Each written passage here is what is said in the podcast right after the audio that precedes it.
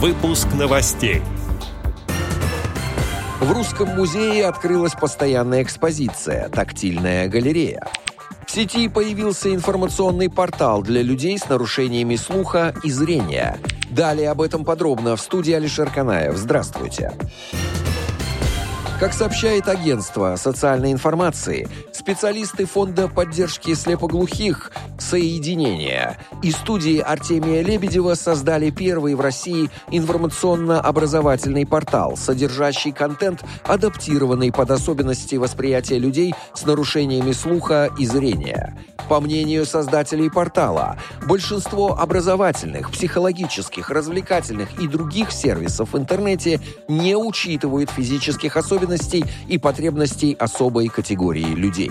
Например, отсутствует сурдоперевод, тифло-комментарий к картинкам и инфографике. Они не считываются аудиопомощником, который используют незрячие люди.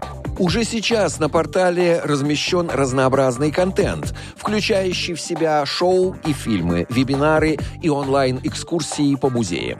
На портале также есть курсы, необходимые для повышения компетенции специалистов, волонтеров, а также родственников людей с ограниченными возможностями здоровья. В Русском музее открылась постоянная экспозиция «Тактильная галерея». Строгановском дворце можно увидеть и потрогать макеты, которые представляют собой уменьшенные копии оригиналов из собрания музея.